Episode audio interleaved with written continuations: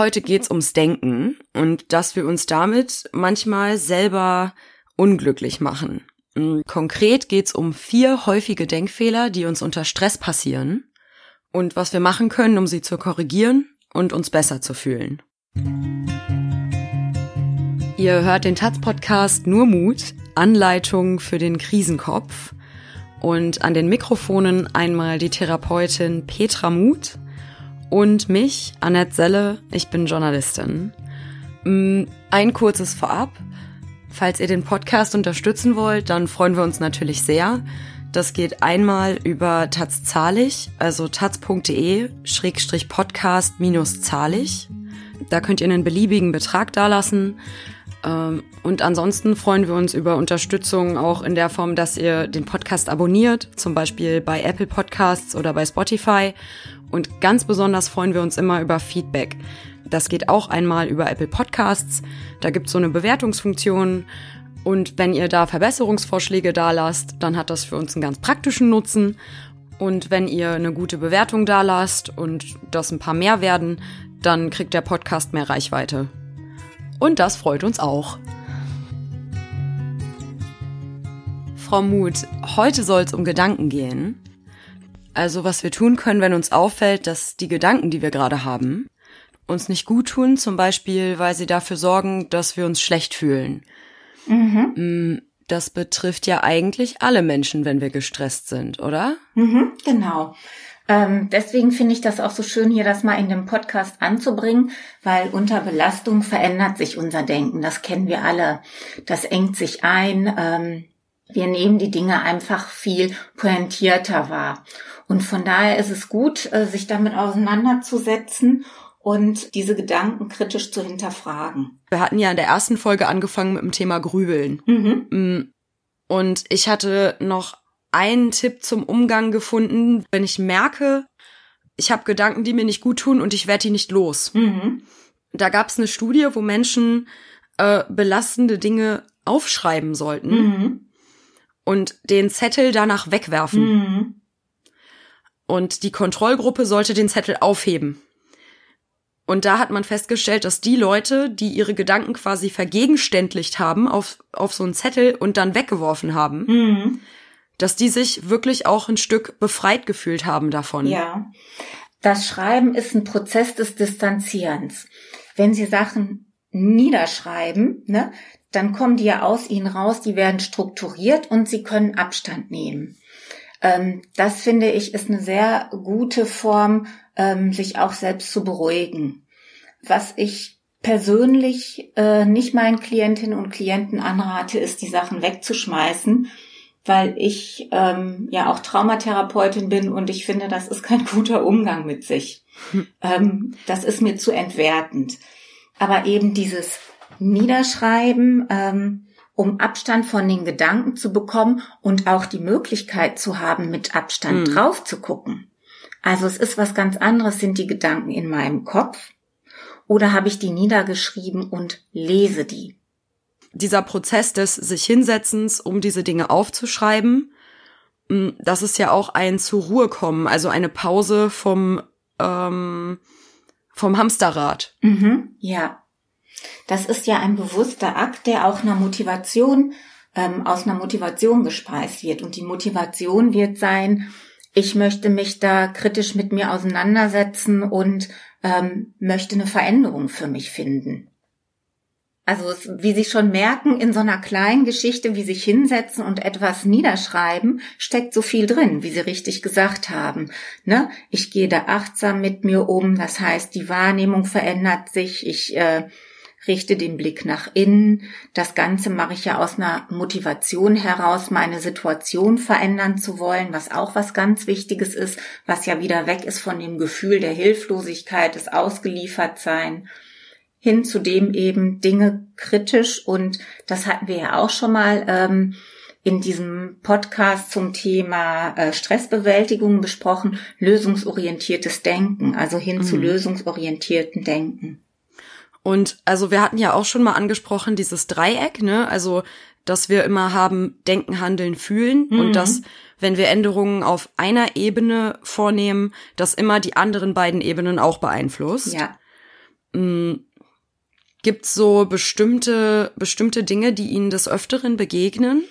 Ähm, ganz oft begegnen mir ähm, ungünstige Selbstannahmen.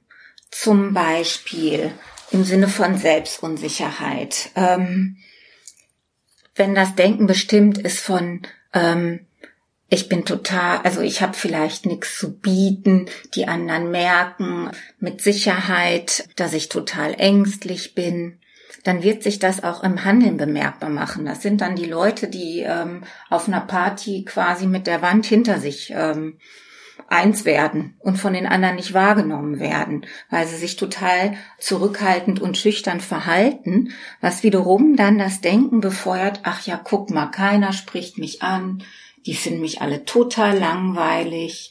Na, die Party, die findet äh, außerhalb von mir statt, hat nichts mit mir zu tun.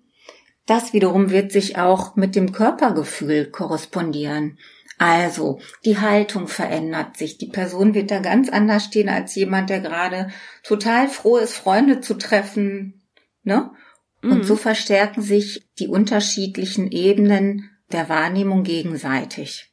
Haben Sie da Techniken? Also was mir jetzt einfallen würde aufgrund unserer letzten Folge, wäre halt, dass man versucht über die Körperhaltung das dann zu ändern. Ne? Also wenn ich merke, ich bin irgendwie in einem Umfeld, wo ich mich nicht wohlfühle, dass ich dann wirklich bewusst darauf achten würde, eine aufrechte Körperhaltung einzunehmen, mhm. um da ja. ein bisschen gegenzusteuern. Aber was kann ich auf der gedanklichen Ebene machen? Also erstmal ist ja die Frage, wie ähm, angespannt ist die Person.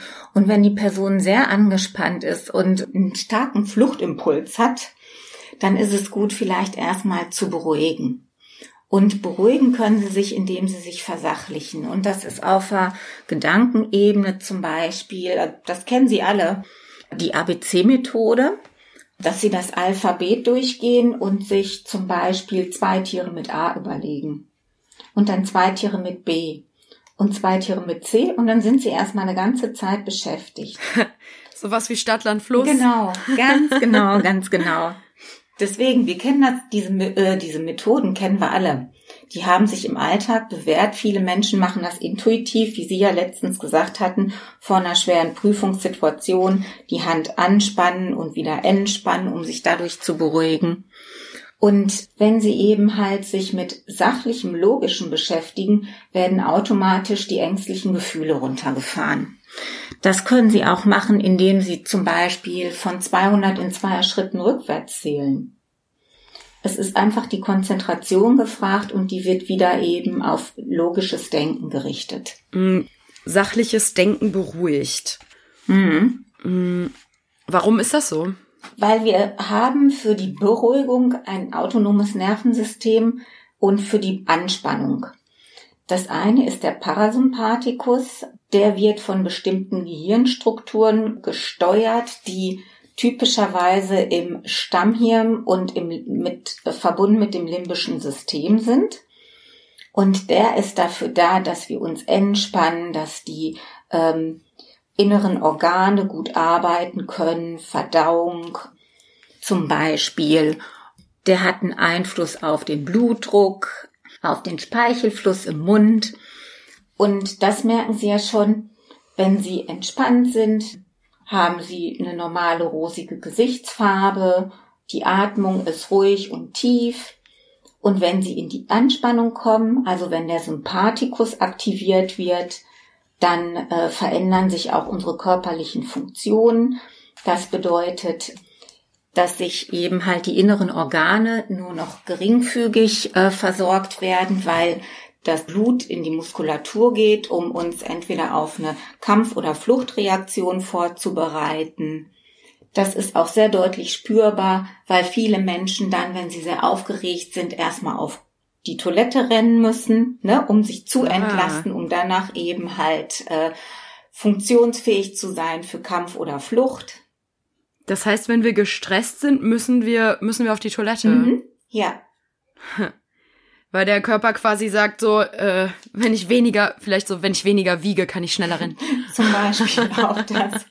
Und es wäre hochgradig ähm, ungünstig in einer Kampfsituation ähm, auf Toilette zu müssen und zu ja. sagen, halt, stopp.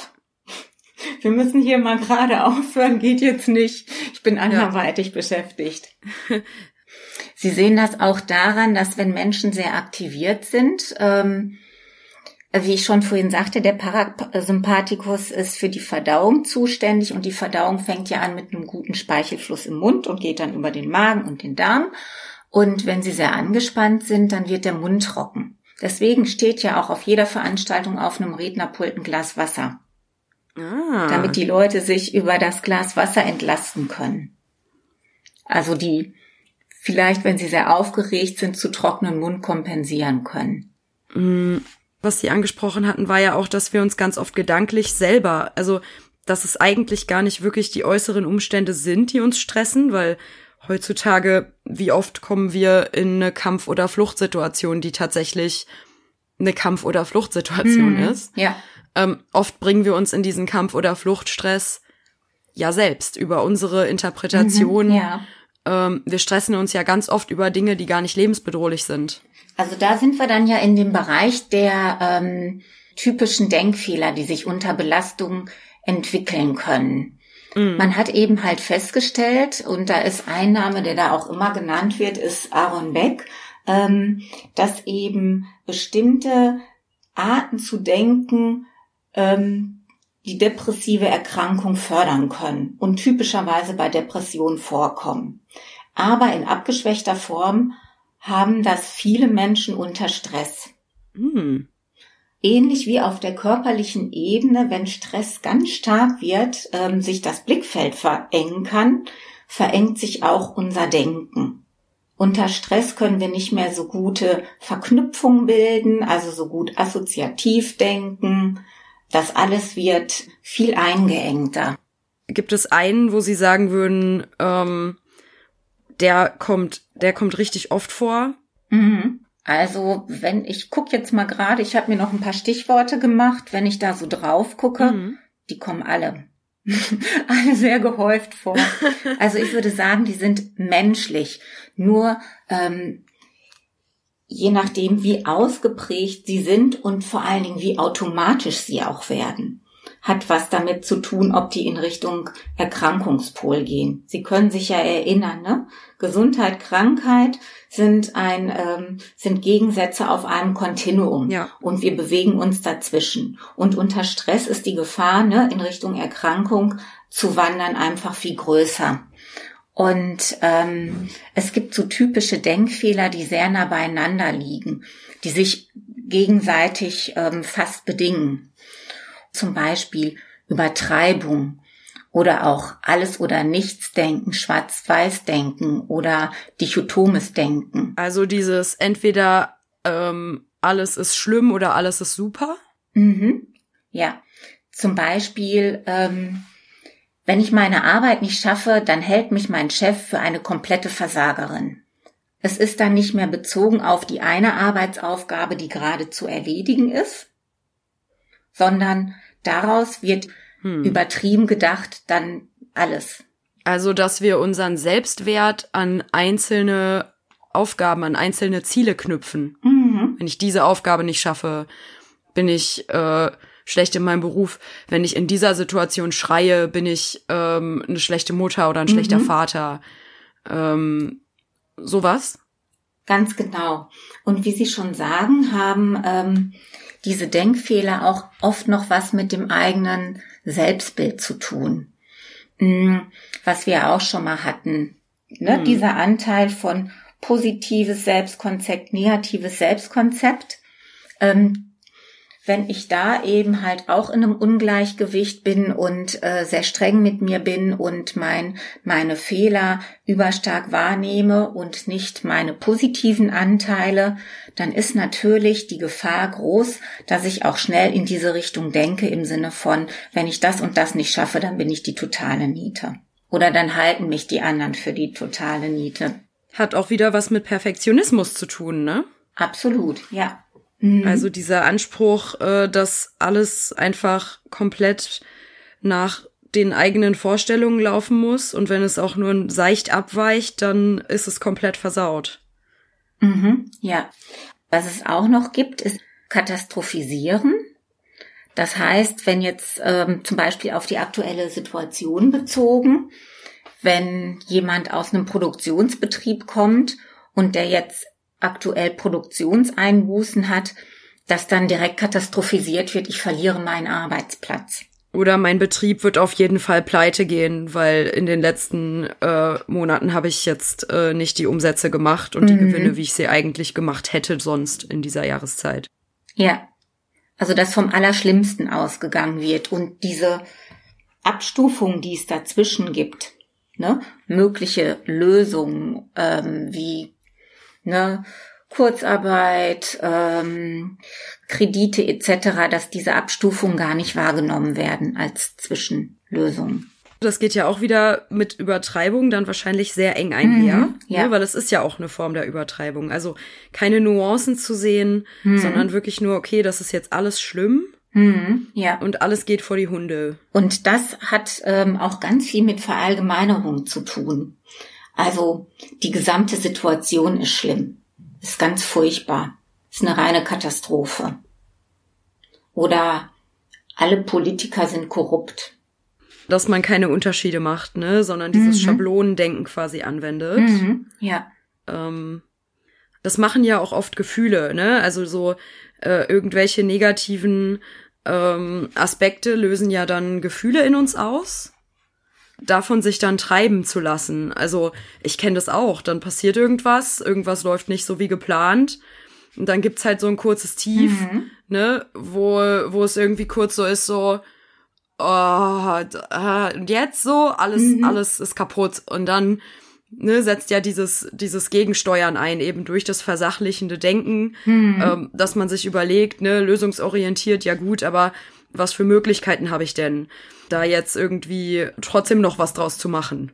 Mhm. Und dann sind sie ja schon wieder in der Regulation mhm. und das ist auch gut so. Ne?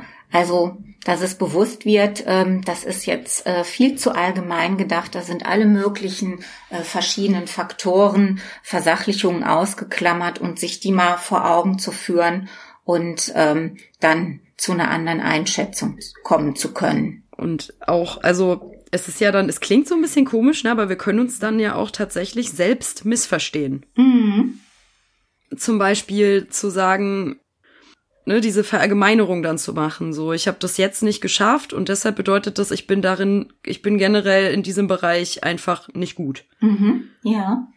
Das ist ja auch eine Fehlinterpretation eigentlich. Mhm. Ja.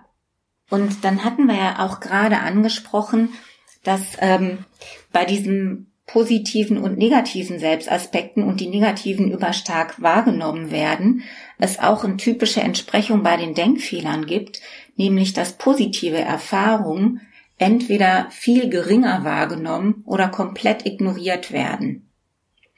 Das kennen viele Menschen mit einer Selbstwertproblematik, dass die Komplimente nicht annehmen können.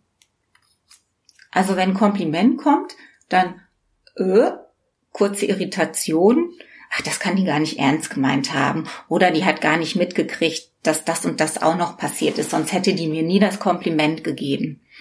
Ähm, das heißt, Komplimente können gar nicht angenommen werden. Die kommen wie in so einen inneren Schredderer. Und die positiven Erfahrungen werden damit ignoriert. Was natürlich dazu führt, dass die negativen Aspekte immer mehr und übertrieben wahrgenommen werden. Also dann sind wir wieder bei den Übertreibungen. Bescheidenheit ist ja ein sozial erwünschter Wert. Also mhm. es ist ja sehr sozial erwünscht, ne? Also das ist ja dieser Eindruck, dass wir so immer mitdenken, was andere Menschen von uns jetzt erwarten oder gerne hätten. Ne? Und ich habe auch oft das Gefühl, dass es Menschen schwerfällt, Komplimente anzunehmen, weil eben so drinsteckt dieses, ach nein, Quatsch, so toll ist das gar nicht. Mhm. Mhm.